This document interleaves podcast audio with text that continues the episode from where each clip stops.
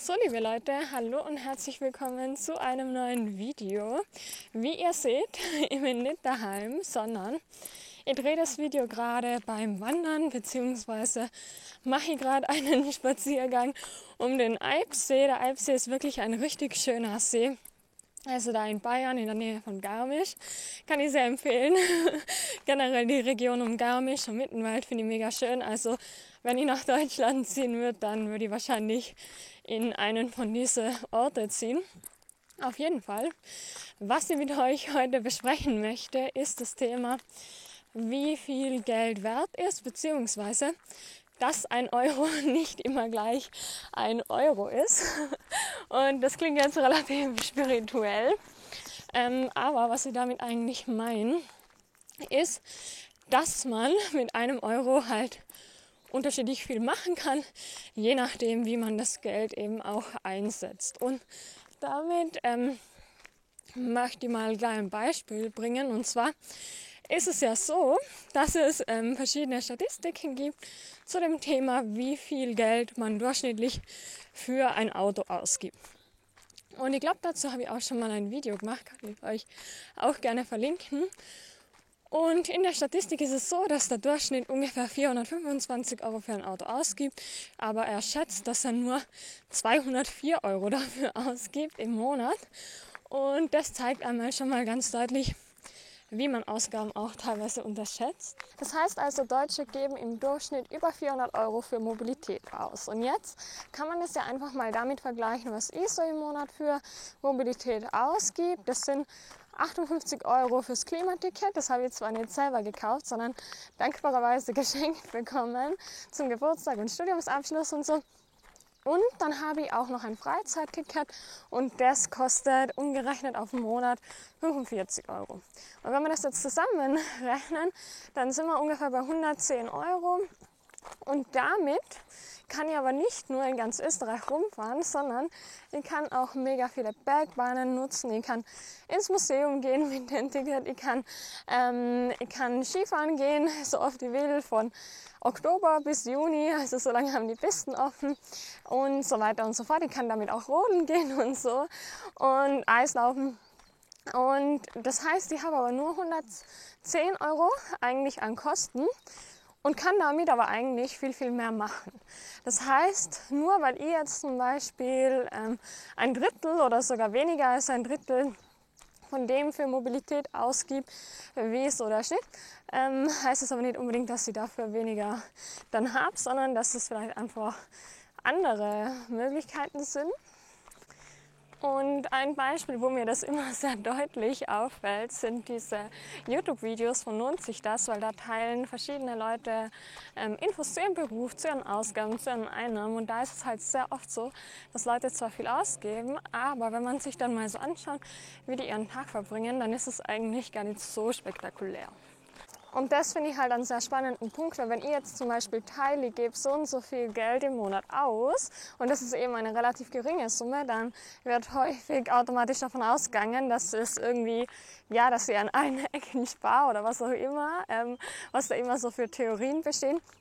Aber es kann halt auch einfach daran liegen, dass man zum Beispiel in einem anderen Land wohnt oder dass man zum Beispiel ganz andere Möglichkeiten oder auch Tarife nutzen kann, weil es ist ja auch so, durch das Freizeitticket kann ich ja zum Beispiel auch viel günstiger Skifahren gehen als jetzt jemand, der sich dafür ähm, ein extra Ticket kaufen muss, ein Tagesticket immer mal wieder, oder der eben ähm, zum Beispiel auch noch Hotel zahlen muss, wenn er hier in den Skiurlaub herkommt. Das sind ja alles Kosten, die für mich gar nicht anfallen. Und das ist, finde ich, auch ein wichtiger Punkt, und zwar das Thema Wohnort. Ähm, das ist, finde ich, auch was, was wirklich einen entscheidenden Unterschied macht. Und zwar nicht nur in der Hinsicht, dass man natürlich ähm, auch viel Geld sparen kann, wenn man jetzt zum Beispiel in Thailand oder so wohnt, wo einfach die Lebenshaltungskosten Kosten viel, viel günstiger sind, sondern ähm, wenn man jetzt eben zum Beispiel auch an einem sehr schönen Ort wohnt und ich muss sagen, ich gehe da gerade am Alpsee spazieren und es ist einfach so, so schön. Also ich zeige euch gleich mal die Aussicht. So. Also ihr seht es, glaube ich. Blende euch auch nochmal ein. Da hinten auch die Inseln. Mega schön. Und ich habe halt für den Ausflug gar kein Geld ausgeben. Und ähm, also klar, ich habe das 9-Euro-Ticket gekauft, aber sonst nichts.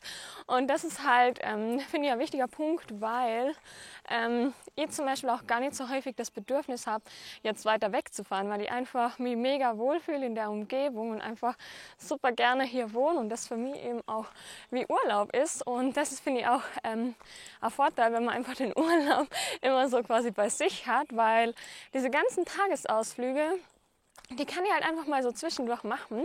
Und ich komme danach aber zurück und fühle mich irgendwie so frisch erholt und ja, wie neu geboren.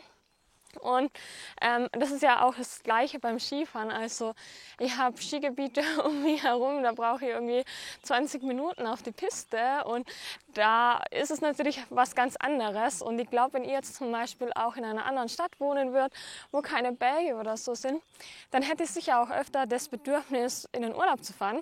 Und dann würde ich auch wieder mehr Geld ausgeben also ich glaube, ihr versteht den Punkt.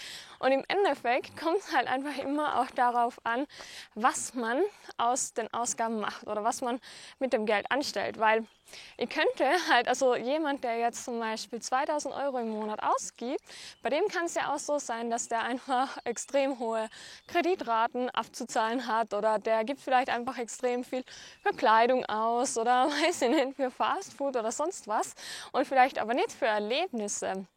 Und jemand anders hat vielleicht viel geringere Ausgaben, aber ist halt irgendwie ständig unterwegs und nutzt halt andere Möglichkeiten. Das gilt ja auch beim Reisen. Also man kann ja auch sehr günstig reisen, indem man zum Beispiel Couchsurfing nutzt oder indem man Haus sittet. Also es gibt, glaube ich, wirklich sehr viele Möglichkeiten, wie man viel für sein Geld bekommt und wie man eben viel da auch rausholen kann. Und da finde ich es halt viel sinnvoller, die Leute auch dann nach diesen Tricks und Strategien zu fragen, ähm, weil vieles hat halt gar nicht mit Verzicht zu tun. Also auch zum Beispiel, dass ich aus der Kirche ausgetreten bin oder dass ich mich von den Rundfunkgebühren befreien lassen habe oder ja, zum Beispiel auch das Freizeitticket oder so oder Genau, dass ich zum Beispiel auch WLAN teile, das sind ja alles Sachen, die gehen ja jetzt nicht mit Verzicht einher, aber führen trotzdem zu geringeren Ausgaben. Dasselbe auch wie zum Beispiel Kleidung Secondhand kaufen oder so.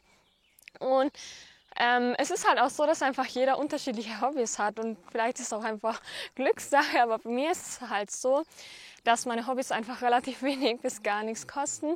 Und ich habe zum Beispiel gar nicht so eine Freude mit Festivals oder Konzerten oder so, die wiederum mehr Geld kosten würden. Und dafür habe ich aber trotzdem das Hobby Skifahren, das ja eigentlich relativ teuer ist.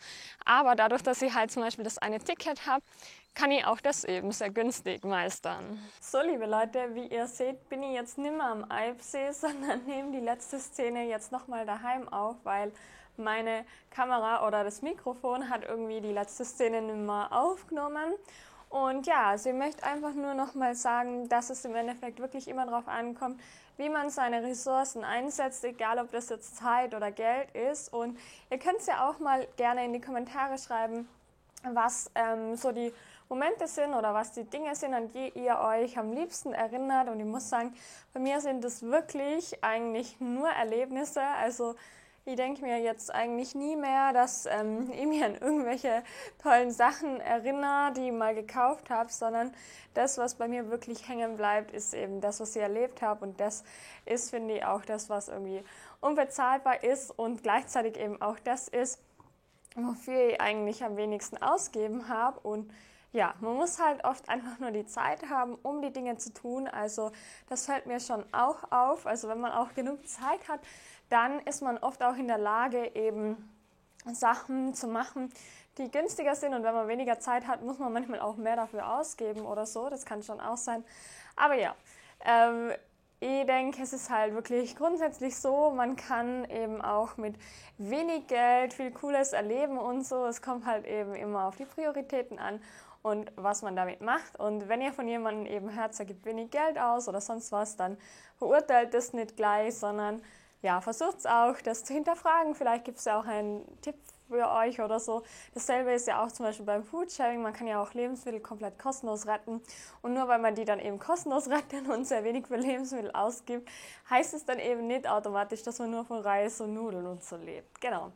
Dann würde ich sagen, vielen lieben Dank fürs Zuschauen und äh, schreibt gerne eure Meinung dazu in die Kommentare, dann können wir uns da noch ein bisschen austauschen und dann würde ich mich sehr freuen, wenn wir uns im nächsten Video wieder wiedersehen. Macht's es gut, danke und ciao.